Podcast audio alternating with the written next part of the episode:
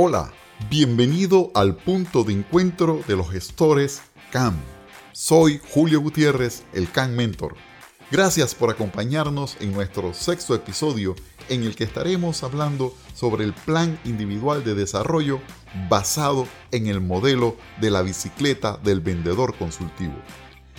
Y como todas las semanas, busca por favor en nuestro link la herramienta de este episodio, un infográfico con la anatomía de tu bicicleta y qué recomendaciones para desarrollar tu chat, conocimientos, habilidades y actitudes. En nuestro episodio anterior estuvimos aprendiendo la analogía entre nuestro desarrollo como gestores de ventas consultivas y las partes de una bicicleta. Decíamos que este modelo nos permitiría hacer el diagnóstico personal del vendedor consultivo y aplicar la fórmula del éxito que consiste, según Víctor Coopers, en nuestros conocimientos sumado a nuestras habilidades, todo ello multiplicado por nuestra actitud. Es decir, los conocimientos y las habilidades suman y las actitudes y hábitos multiplican. Para su mejor funcionamiento, es recomendable medir periódicamente cómo estamos en cada uno de estos elementos. A continuación, te muestro cómo podemos analizar algunos indicadores que puedes valorar para identificar tus fortalezas y áreas de oportunidades.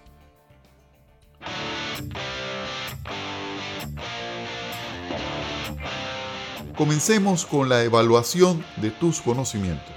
Para esto, debes preguntarte si tienes un profundo conocimiento de todos los productos que vendes, si conoces muy bien los productos competidores, sabes las ventajas y desventajas de los productos versus los cuales compites, conoces y vives la misión, visión, objetivos estratégicos, valores de tu organización.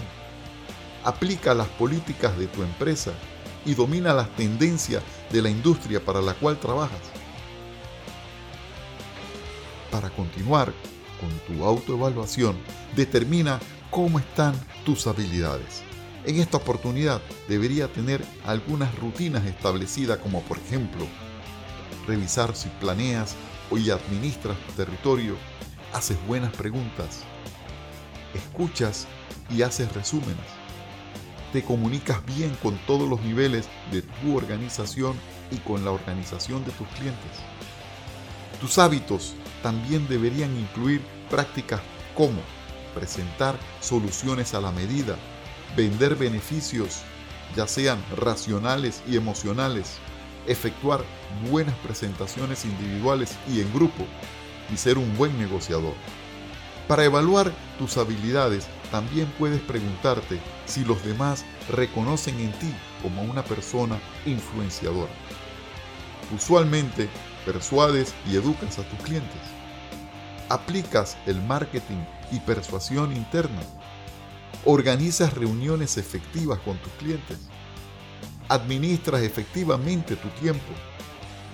Tienes elevadas destrezas en la construcción de redes de trabajo preguntas interesantes que debes contestar. Un gestor de cuentas clave también será capaz de transformar las características y ventajas de sus productos y programas, beneficios emocionales y racionales para sus clientes. ¿Cómo estás tú en esa área? ¿Eres capaz de manejar las objeciones correctamente? Utiliza los procesos de preventa, venta y postventa con precisión alineas el proceso de ventas con el proceso mental de compras de tus clientes. Finalmente, aceptas que el proceso de coaching y eres consciente de que es vital la mentoría y el coaching para tu desarrollo.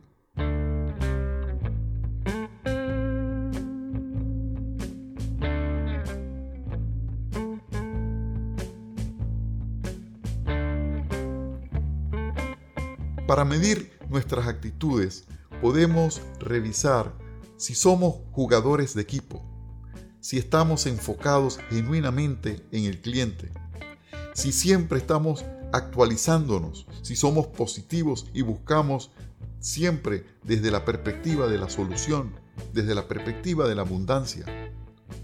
Poseemos una mente abierta, estamos orientados y enfocados hacia las metas. Hacemos que las cosas sucedan. Tenemos un profundo instinto competitivo si somos fuertes y resilientes. Es decir, tenemos esa capacidad de sobreponernos al dolor emocional y a los traumas.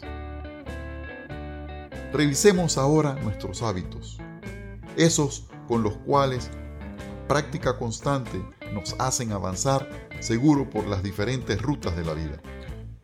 Uno de los hábitos más importantes para cualquier profesional es la puntualidad, así como lo es una apariencia impecable, honestidad, cómo ejerces la empatía, posees un nivel de entusiasmo contagioso, cuidas tu vehículo y tus equipos escrupulosamente. Pregúntate para evaluar cómo están tus hábitos si tienes un sostenido espíritu de servicio al cliente. Completas y envías tus reportes diarios, semanales, puntuales y en forma. Sigue los indicadores claves de desempeño de manera eh, diaria, frecuente. Si disfrutas de la lectura diaria de todo lo que se está relacionado con tu negocio, con los negocios de tus clientes. Si participas activamente en las reuniones internas y disfrutas el compartir buenas prácticas con tus colegas.